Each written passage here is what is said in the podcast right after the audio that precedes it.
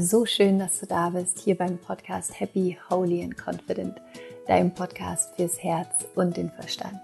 Mein Name ist Laura Marlina Seiler und ich freue mich so sehr, dass du hier bist, dass wir Zeit miteinander verbringen können und ich hoffe, es geht dir gut und wo auch immer du gerade in deinem Leben stehst, hier einfach schon mal vorab von mir an dich die, die Message oder den Gedanken, dass alles gut wird und dass es manchmal so ist, dass wir nicht so richtig wissen, wie es weitergeht und wir vielleicht auch Angst haben und wir uns Sorgen machen und gefühlt irgendwie alles über uns zusammenbricht. Aber ich will dir an der Stelle einfach nur sagen, es wird alles gut und es sind meistens gerade diese herausfordernden Momente im Leben, wo wir uns vielleicht verloren finden oder wo wir uns verloren fühlen, wo wir uns aber selber wiederfinden.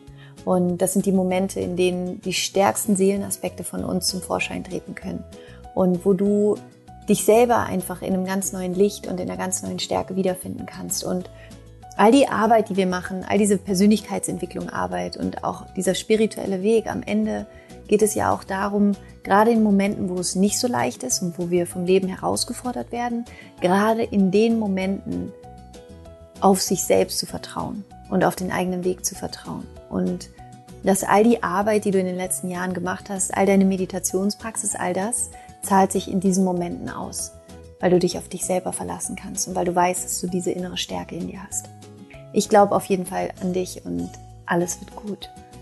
Und heute gibt es für dich hier im Podcast eine wunderschöne neue Podcast-Folge mit Sergio Bambaren. Und vielleicht kennst du Sergio. Sergio ist einer der bekanntesten Schriftsteller der Welt tatsächlich. Er ist ein peruanischer Schriftsteller und sein Debütroman damals, Der träumende Delfin, wurde in über 25 Sprachen übersetzt, millionenfach verkauft und ist ein super schönes Buch, wo es um, ja, so ganz in Anführungsstrichen einfache Lebensweisheiten geht, die wir aber manchmal immer wieder vergessen.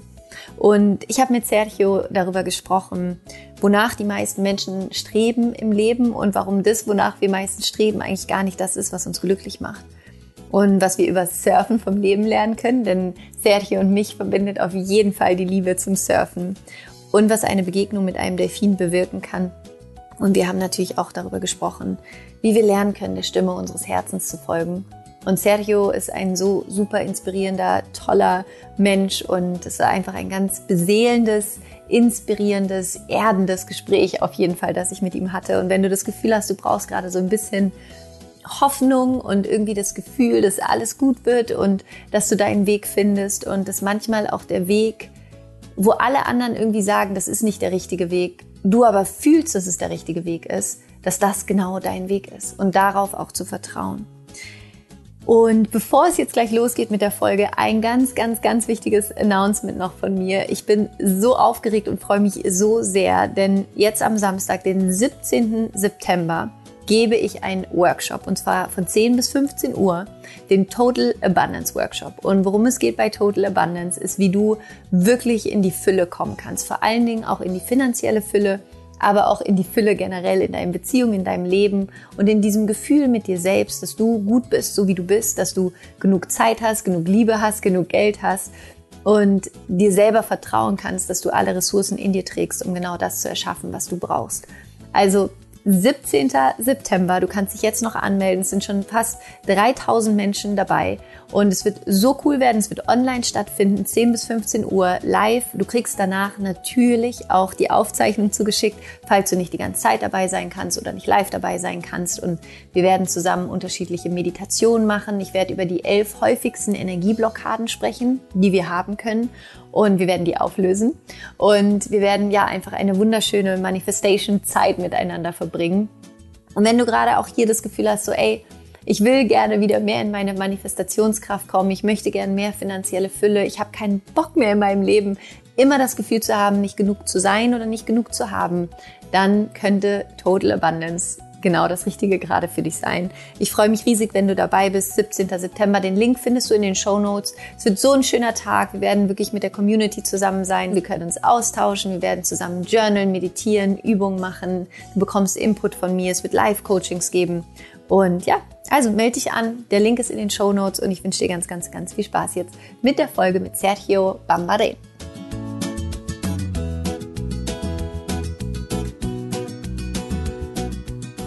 I am so grateful and excited to have Sergio here on the podcast. Thank you so much for your time being here. And I'm, I'm really, really grateful to, to have the possibility to talk to you. No, it's an honor for me, Laura, to be with you uh, in such a beautiful uh, uh, environment and podcast. And uh, thanks again for inviting me.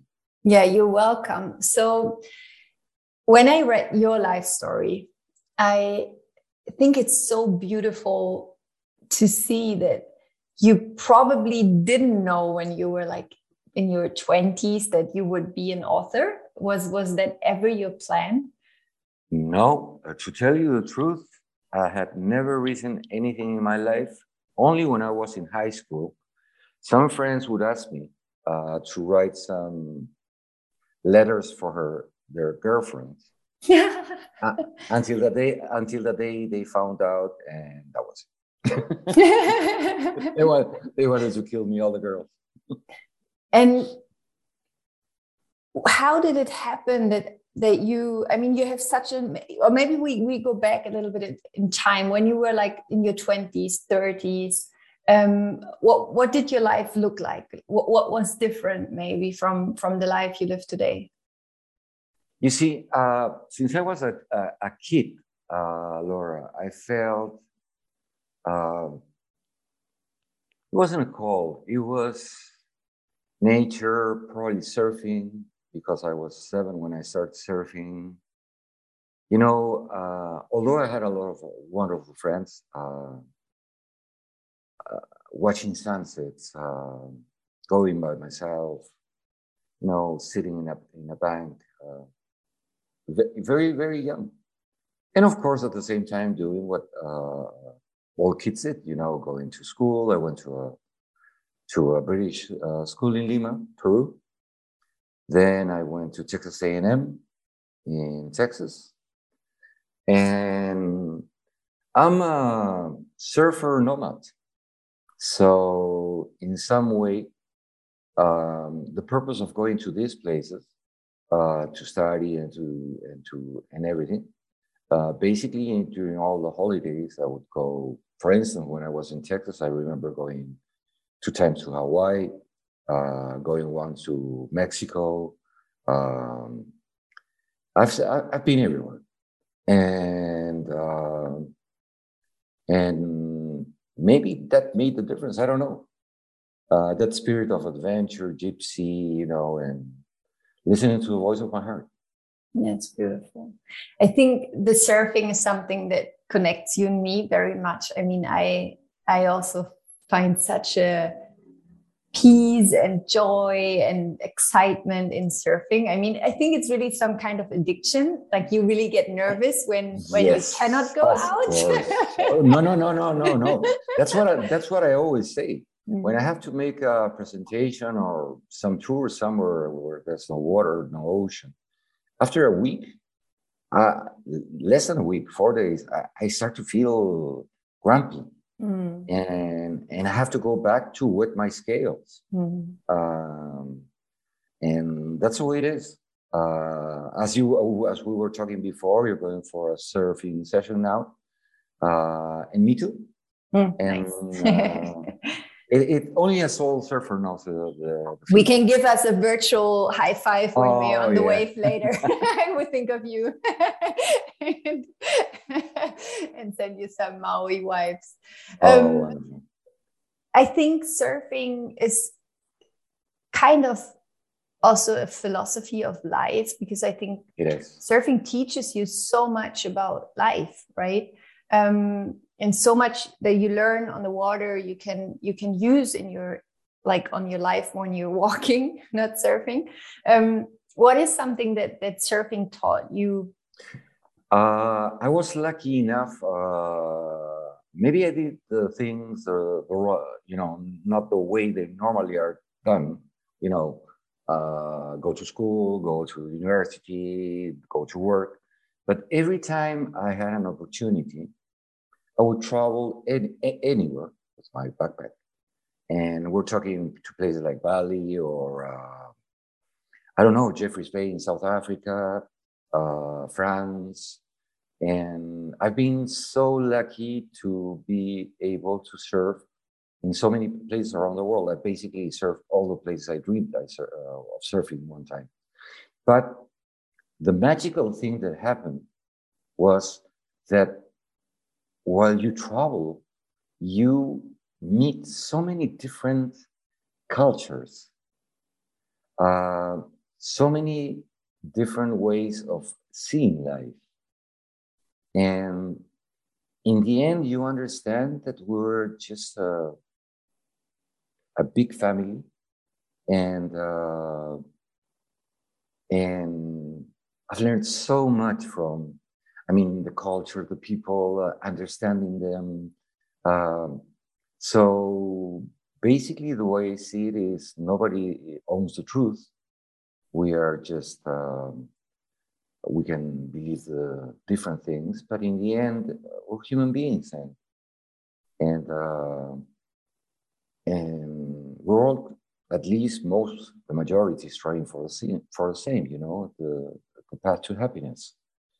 And just to feel and the i started with surfing but that took me i was always surfing with dolphins and then my next passion came which is uh, diving and i've dived, uh, dived all around the world and snorkel with whales dolphins giant manta rays and it's that uh, connection with the ocean that uh, that makes me so live a wonderful and happy life. Mm. Beautiful. Your book in German mm-hmm. it's Der träumende Delfin. In English it's The Dolphin, and in all the other 25 languages it is translated to. Maybe it's even more more languages by now. Yeah. Um, what inspired you to to write that book? Uh, it's amazing. Uh, if I'll try to make a long story short. You can take um, your time. take us oh, with you to, to, your journey. There's no no, no time thanks, pressure. Thanks, Laura. Laura, I'm a I'm a gypsy, and you know, after surfing in so many places, I, I said, uh, where do I settle? And I went to I migrated to Australia, Sydney as a base, and of course, uh, uh, just like Hawaii, uh, beautiful surf all over the place, a magical country. Uh, I love nature. Uh, all these amazing and weird at the beginning animals, you know, that I would uh, be with. You know, just watching a kangaroo and a, and a little kangaroo in the pouch is it's the beauty of creation. And uh, but I I did something that I never thought what would happen.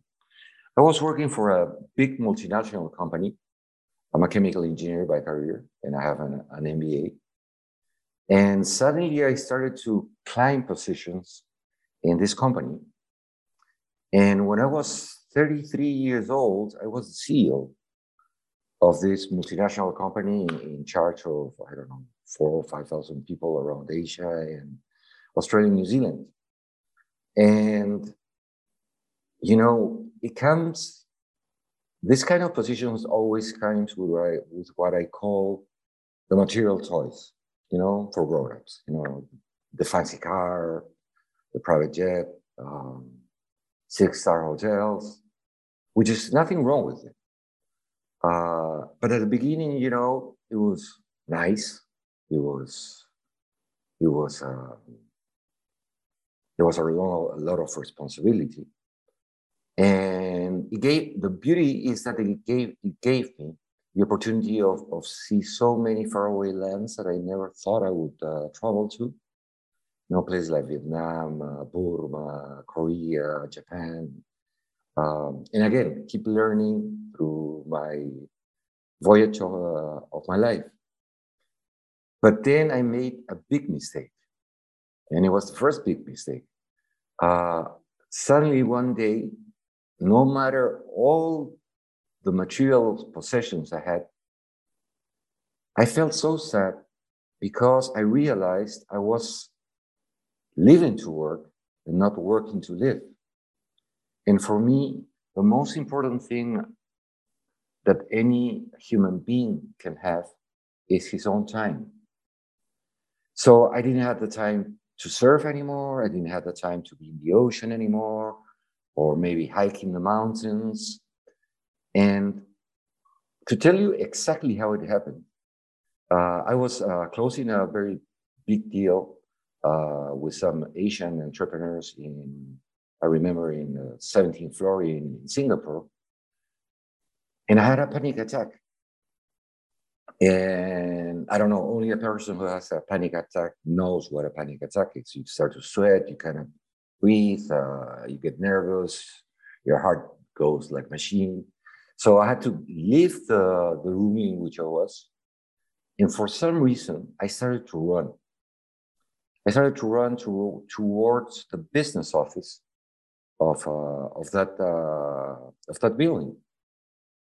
And while I was running, I remember the voice of my heart saying, telling me, Sergio, either you quit this world that is not the life you are supposed to live and it's making you miserable. Or if you don't do it, you will probably do it, you will do it for the rest of your life. And when you're 70 or 80, you will look back, you will unfortunately see that you didn't li- live the life that you always dreamed to live. So I went to the business center. I present my irrevocable, uh, I quit my job. Uh, of course, there was a lot of peer pressure. You're crazy. What are you doing? Uh, you work so hard to get where you are. And I said, yeah, but what's the point if I'm not happy? Uh, and so I took a sabbatical year. I gave away everything I had my car, my house, everything. Because I had to prove to myself that I was still that little kid that loved to see, watch a sunset in the cliffs of the city I was born. So I left everything and I, I remember I bought a, an old van. Uh, and the only things I took with me were my surfboards, uh, my guitar, my dreams, and a computer that you know, 25 years ago, a laptop it weighed 10 kilograms. and I went surfing to France, Spain, and Portugal. I felt in love with Portugal. So I was planning to stay only one week. I found an amazing uh, surfing beach and I stayed three months. And the only reason I took my computer, my laptop, was because I was in a very tight budget. And I did it on purpose to prove myself that I sh- should not depend on material possessions. Uh, there's nothing wrong with it, but that my freedom was real. I mean, my dream was real. So, uh, uh, at the beginning, the, the laptop was only I, I only use it to you know to keep all my expenses of the day and be sure that the money I had would be enough for one year before I returned to Australia. And don't ask me why. I kept surfing, and then there was uh, life works in strange, wonderful ways. Um, there was this beautiful full moon in this beautiful beach with no one. And one day I went surfing, and a dolphin appeared, and he started you know, surfing with me. You've seen so much in Hawaii, probably. Uh, but the magic thing was that it was full moon. Uh, the ocean, the waves were not that big, and uh, the ocean was like a, you know, like it looked like silver, and or golden. And when I went uh, to surf at night, uh, just with the full moon, you could surf. Uh, the dolphin would come and surf with me uh, all the waves that I catch. It was just amazing. And this happened for two days, uh, for three days and two nights. And after that, this amazing dolphin disappeared uh, because as any wild dolphin. And I will never forget going up uh, through the cliff and going to my uh, to my camper uh, to um, to put the expenses of the day.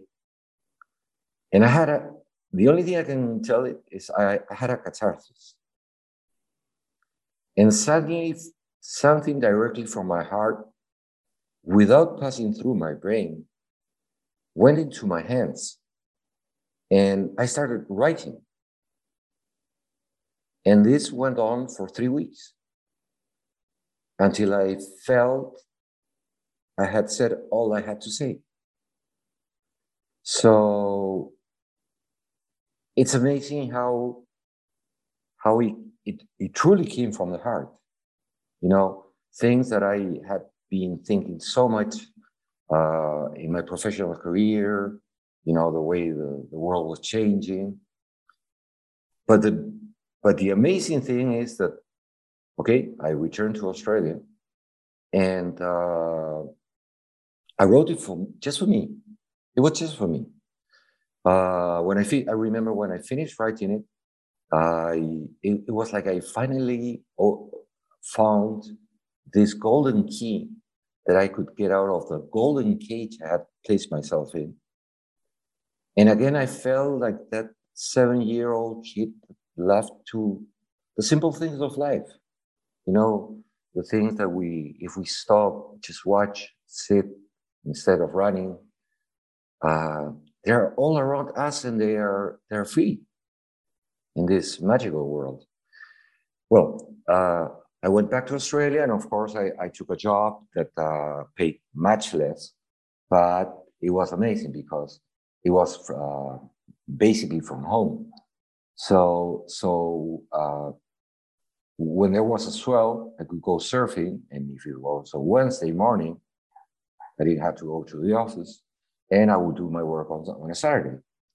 So I, I felt I found the, the perfect uh, job, the perfect place, and when I was a small kid, they taught me, you know, that uh, uh, angels have wings.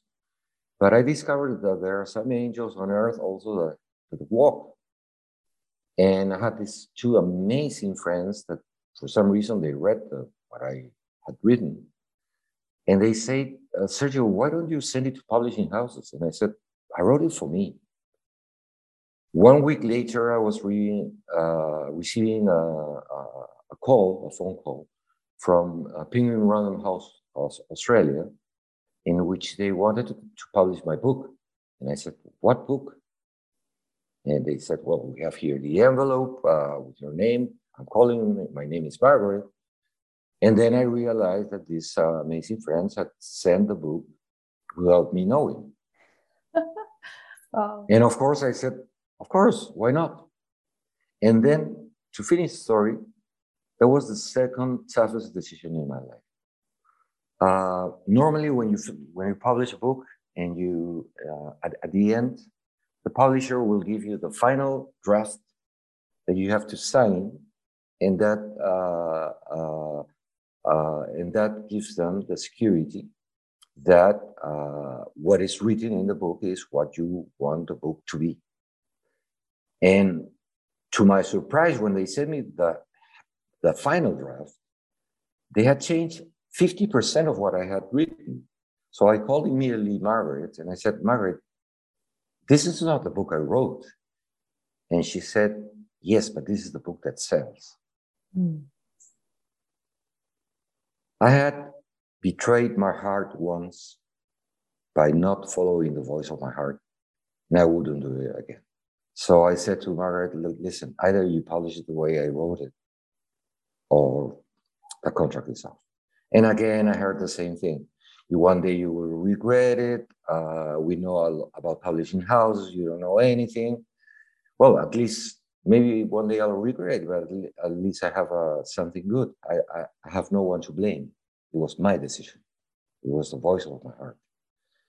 And these friends uh, said, look, if someone like Penguin Random House was uh, interested, can we self-publish the book? And I said, of course. And uh, as long as you uh, publish it uh, the way I wrote it. And it comes with uh, all the photographs of all my trips and dolphins I've surfed. It's an illustrated book. And to our surprise, on the first year in Australia only, we sold like 100,000 copies. Wow. And for some reason, uh, you know, word of mouth. The book uh, went to the Frankfurt Book Fair, which is the biggest book fair in the world in Germany. And from there, it was just like a snowball. Or uh, it's been 23 years. It's been translated to 48 languages and dialects. And um, the last one was I, I was amazed because I, I couldn't believe it. Have you heard about Esperanto? This language used to be yeah, from the past. Of course. Yes. Okay. So the book is gonna be published in Esperanto. Wow, that is amazing. Yeah. And but the beauty and, and the thing that made me so happy, uh, Laura, was that I never thought there was so many people around the world questioning their life the way I was questioning mine. You know, is there, this is all there is? Uh, and then I realized that yes, uh, we all come with a, with a gift. Uh, every human being comes with a gift.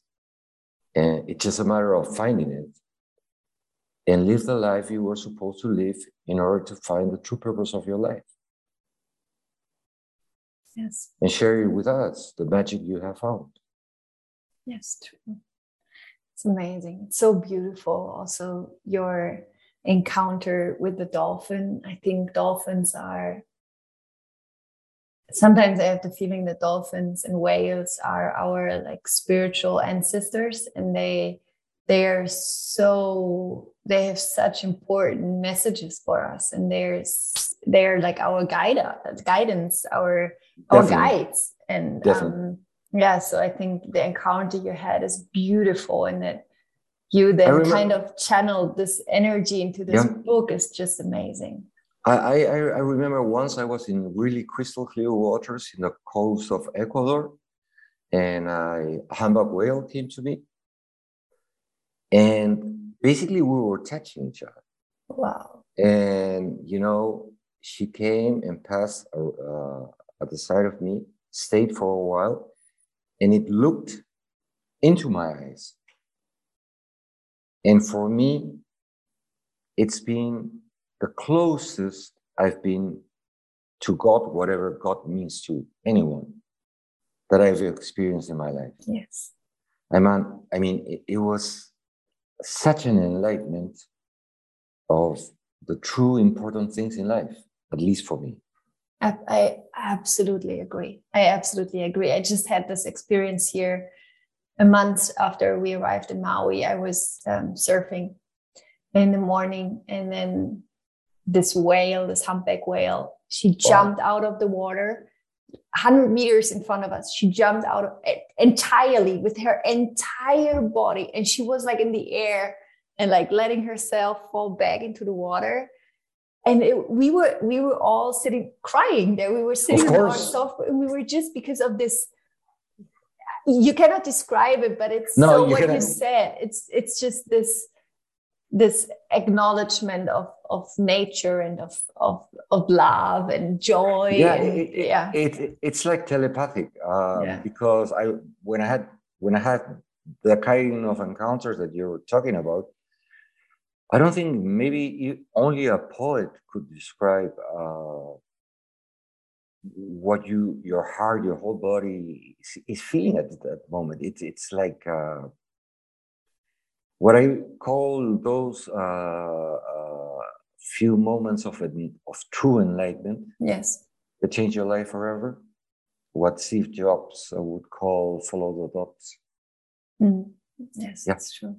And it's uh, it's so interesting because I it like the picture. It's like it's so clear in my mind of this whale you know it's oh, yeah. i will never forget it the same you will never forget the dolphin or the way you looked into the eyes it's it's like it, it gets burned in a positive way into your soul yeah. and you you yeah. can recall it it's it's amazing yeah so beautiful it's it, it's it's like i wrote in one of my books uh, the moment lasts for a second but the memory will last for a lifetime it is exactly like that i mean the whale it was just maybe two seconds that she jumped out. And I mean, you see yeah. whales all the time here, right? You see them like, sure, with their, with their um, mm-hmm. I don't know the English words, but you see them playing, jumping. But that was so special. That was so. I was yeah, I was crying. We were all crying. yeah, yeah, and so yeah, the same same thing. Yeah. And uh, there's no reason why to ask why. It just you just yeah. say start to cry. Yeah, it's true. Yeah, yeah, that's true. Um, so in in the dreaming, uh, the uh, the the träumende Delphin in German, the dolphin in English. Um, what would be one maybe a takeaway that people who are going to read the book that or what is a message you would like to to transport in the book that is for you important that the reader might take away for for themselves when reading the book? I realized uh, after 25 years because i read it uh, some days ago that basically it was the story of my life uh, in the eyes of a dolphin. What i would say is there's nothing wrong. Uh, I mean, uh, money is necessary, uh, but be careful. Uh, I live a life in which, uh, luckily, I have, I have everything, uh, but not, you know, fashion. You can see I have a T-shirt. That's the way I am, um, and be careful what you choose in life because we were we came to this world with a purpose. And from my experience the only way to find that purpose is by following the voice of your heart. Uh, don't uh, i'll give you an example. Uh, when you do something naughty or something not too bad you feel your heart is telling you that's not right and and when you do something that makes you really happy your your heart is full of joy or your or your or your soul uh, whatever it is. So listen to the voice of your heart no matter what others tell you because uh, your path is not necessarily the path of the others. And in my experience, of course, uh, give it your best shot, listen to the voice of your heart, do it with love, with passion, uh, choose what you want to do in life, and the rest will come by consequence. Yes, true. Not the other Thank way. You. That's true. Thank you for sharing.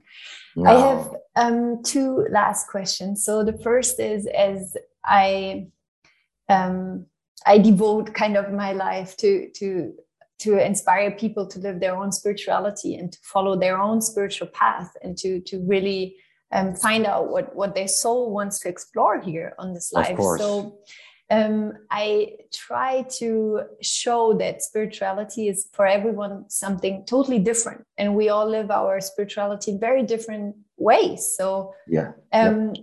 What does spirituality mean to you, and how do you live like your spiritual side or, or your own spirituality? How how do you express your own spirituality?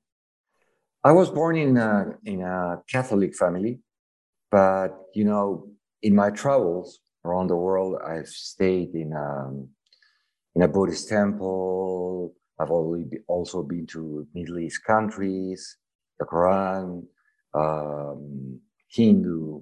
Uh, so many, I, have I've I've basically uh, studied all the religions, and because they all come to us the same point, I consider myself not a religious person, but a spiritual person. Yes. And the place where I feel my best is in nature. You know, surrounded by the creation of who knows what, but everything that is real. Uh, spirituality is a choice of the heart. And I always say, as long as my spiritual life is over my material life, I will always be okay. Mm, that is beautiful. Always, always. That's that really peace, beautiful. That that serendipity, that seeing, uh, you know, the world with true eyes, and and and I guess one of the ways to do it is is to travel and and and in the quietness of of of, of the woods or you know surfing a, a wave in a sunset find exactly who you are and keep your spirituality always before uh, the other things at least for me thank you for sharing yeah I, I absolutely agree so the last question is imagine you live a really, really long, happy, fulfilled life. So you get really, really, really old. But one day there will be the last day of this lifetime and everything will be deleted. So there was like a technical mistake and all your books are deleted. Everything you ever wrote is deleted. All the podcast interviews you ever did are gone. And I would come to you and I would say, Sergio, um, lo siento mucho, but everything is deleted everything is gone uh, but i do have a white sheet of paper and a pen and you could write on this white sheet of paper three wisdoms or things that um, you would like humanity to remember to live by and to make maybe humanity a kinder more loving place? What, what would you write down? What would be your three last words kind of that, that you would like to share?